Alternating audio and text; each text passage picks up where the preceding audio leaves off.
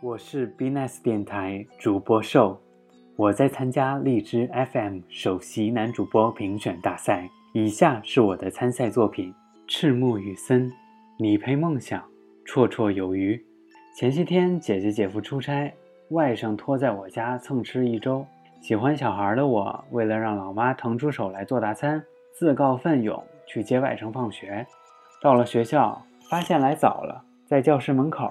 边等边偷听他们的上课内容，突然听到老师问他们一个问题：“你们的梦想是什么？”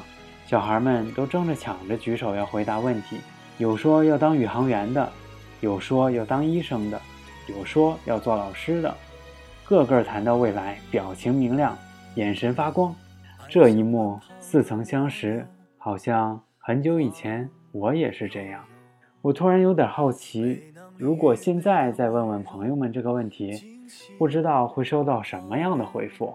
于是我将这个问题群发给了一部分同学和朋友。正是下班坐公交、地铁看手机的时候，不一会儿就收到好些回复。其实大多数回复呢都是意料之中，要么是问我抽什么筋，要么是感慨生活不易，梦想奢侈。独独桃子的回复让我有些吃惊。他说：“我从小的梦想。”就是做现在的自己啊！通过这次吃惊之余开始的聊天，我才认识了一个我从没见过的桃子。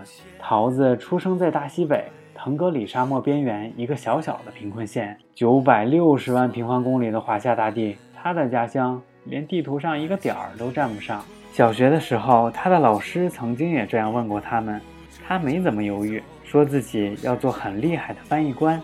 在那样的一个小县城的小学里。没有外教，没有口语训练，没有语言环境，老师讲课全靠背语法，学生答题全靠猜蒙边。翻译官这样的职业听起来比宇航员更离谱。这个英语高考从来都不考听力的地方，有位十一岁的小姑娘说要当翻译官，好像是一个天大的笑话。桃子的小学是单位附属小学，很快的，他想当翻译官的宣言。传遍了整个单位，他妈妈回家很生气地问他：“知不知道翻译官是做什么的？”天哪，他也只是在书上看到过。他才十一岁啊，他哪里知道那是做什么的？他说不出话，从那以后也没有再说过这样的话。这件事儿就像是一个小小的插曲，再也没被他提起过，却也没有忘记过。他拼命地学英语，从小到大，他的英语成绩都名列前茅。高考时，英语成绩是全县第一，一百四十五分，以接近满分的英语成绩考入了北京外国语大学。这下前方总该有一点明亮了吧？他想。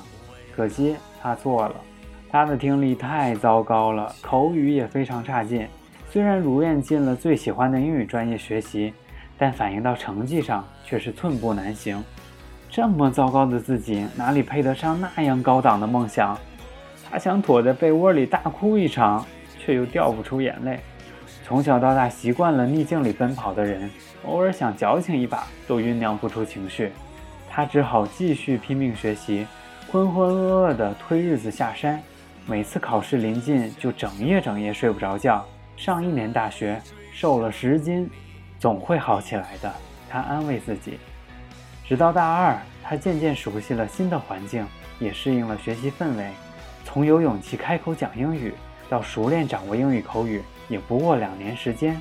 他熬过来了，再一次清晰地感觉自己离目标不再遥远。大三，他非常幸运地得到了一个超棒的国际交流名额。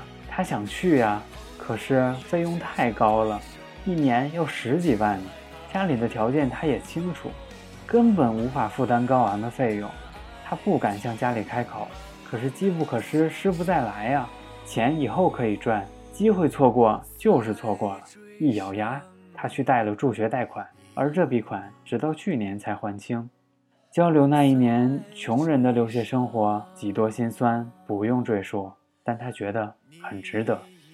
一年回来后，面临毕业工作。他的口语已经通过留学锻炼的流利，英语基础也非常不错。他鼓足勇气去考了外交部公务员，很幸运地通过了考试。如今在外交部负责外交业务工作。如愿以偿地做上了翻译官。